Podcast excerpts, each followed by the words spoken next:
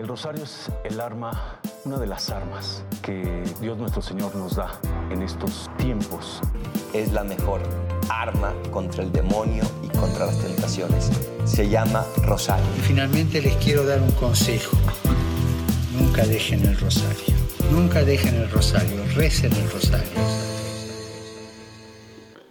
¿Cómo están queridos amigos? El día de hoy quiero compartirles algo hermoso, algo que a mí me ha ayudado y me ha dejado maravillado. Hoy quiero hablar de los efectos admirables del Santo Rosario. Ya vimos por qué es importante, ahora quiero hablar sobre los efectos. Y los efectos son muchísimos. La Virgen María al Beato Álano de la Rupe le dejó 15 promesas que en los próximos días vamos a estar meditando. Promesas para el Santo Rosario, para quienes lo recen y lo promuevan. Quiero el día de hoy hablarte un poco de los efectos y dice así, es el número 114 del libro El secreto admirable del Santo Rosario. El Beato Álano de la Rupe, los padres Junes Dumont y Thomas, las crónicas del Santo Rosario y otros autores, muchas veces testigos oculares, refieren numerosas conversiones excepcionales de pecadores a quienes durante 20, 30 o 40 años, pasados en el mayor desorden, nada había podido convertir. No obstante, gracias a la maravillosa plegaria que es el rosario, alcanzaron la conversión. Por temor a extenderme más de lo justo, no las narraré, tampoco referiré las que yo mismo he visto las omito por diversas razones. Ahora vamos a escuchar lo siguiente que es de suma importancia para comprender por qué el rosario tiene tantos efectos. Dice así, lector amado, si pones en práctica y predicas esta devoción, aprenderás por experiencia propia y comprobarás felizmente el efecto maravilloso de las promesas hechas por la Santísima Virgen a Santo Domingo, al Beato Álado de la Rupe y a cuantos hagan florecer esta devoción que le es tan grata, devoción que educa a los pueblos en las virtudes de su Hijo. Queridos amigos, en este tiempo de tanta necesidad, urgen las virtudes de Jesús. Nos hemos olvidado de la vida de virtud. Hemos olvidado que nuestro fin principal es parecernos a Cristo y ya no hay virtudes muchas veces. ¿Quién tiene la virtud, por ejemplo, de fidelidad a la palabra dada? ¿Acaso no hoy decimos algo y mañana ya lo estamos cambiando? ¿No somos, no somos capaces de sostener lo que decimos? Y con María surgen las, las virtudes en los pueblos. Y esto es desde niños. Observa aquel niño que desde pequeño ya se enseñó a mentir. Le hace falta la virtud de la rectitud de intención la virtud de la fidelidad a la palabra. Bien, se siembran las virtudes, los conduce a la oración mental.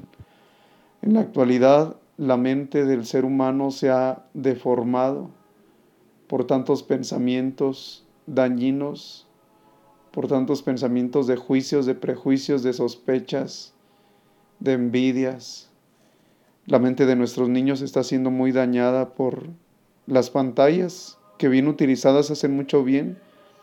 Sin embargo, me he encontrado con niños que desde muy pequeños ya tienen su mente muy dañada.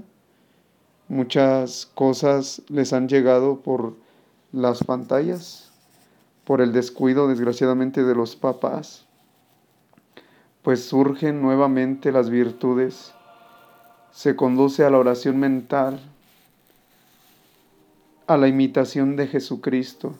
Ahora, en lugar de querer imitar a Jesús, se quiere imitar a los famosos, a los artistas, a los superhéroes. Pregunta a un niño a quién se quiere parecer cuando sea grande y analiza si alguno te va a decir que a Jesús.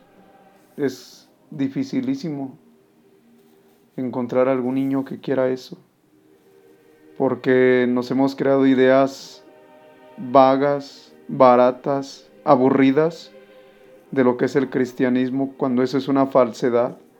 Quien se encuentra con Cristo, la alegría lo inunda, Y no me refiero a una alegría de que siempre estés con unas carcajadotas, porque puede ser que piensen que estés loco.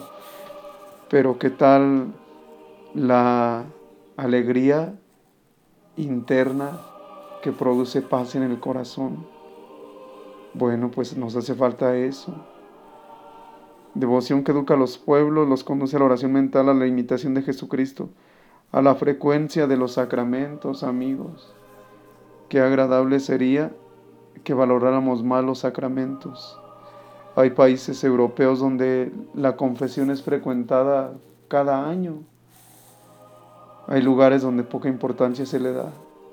En estos últimos tiempos han surgido muchísimas líneas corrientes psicológicas y cuando la gente cae en depresión, lo primero que hace es querer buscar un psicólogo en lugar de recurrir primeramente al sacramento de la confesión porque ahí se libera, se sana, porque ahí en la confesión Cristo mismo la purifica a la persona que se anima, la hace humilde, pero desgraciadamente nuestra soberbia está haciendo que excluyamos los sacramentos y se nos olvida que son los, la fuente de santificación, de sanación, de liberación para los católicos, donde participamos del ser divino de Dios.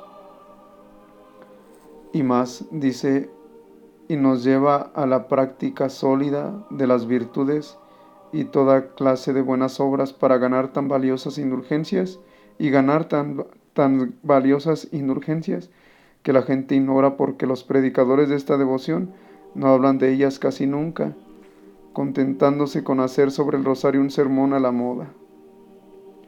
Bueno, ahora vamos a ver algunos de los efectos para abreviarme, contento con decir con el Beato Alano que el rosario es un manantial y depósito de toda clase de bienes. Vamos a escuchar 10 cosas, 10 bienes que llegan cuando la persona se dispone a orar con fuerza, con perseverancia el Santo Rosario. Dice así, procura el perdón a los pecadores, sacia a las almas sedientas, a los encadenados rompe las cadenas, la alegría devuelve a los que lloran. Tranquilidad ofrece a los tentados, el pobre es socorrido, reforma los institutos religiosos, da inteligencia a los ignorantes, vence la vanidad a los que están vivos, mediante su sufragio son aliviados los muertos. Queridos amigos, meditemos con mucha con mucho recogimiento esto que acabamos de escuchar. ¿Tú quieres un cambio en tu vida? Tal vez tú necesites un cambio en tu vida. Pues bien, He aquí te presento algo, la devoción al Santo Rosario. Que Dios te bendiga, paz y bien.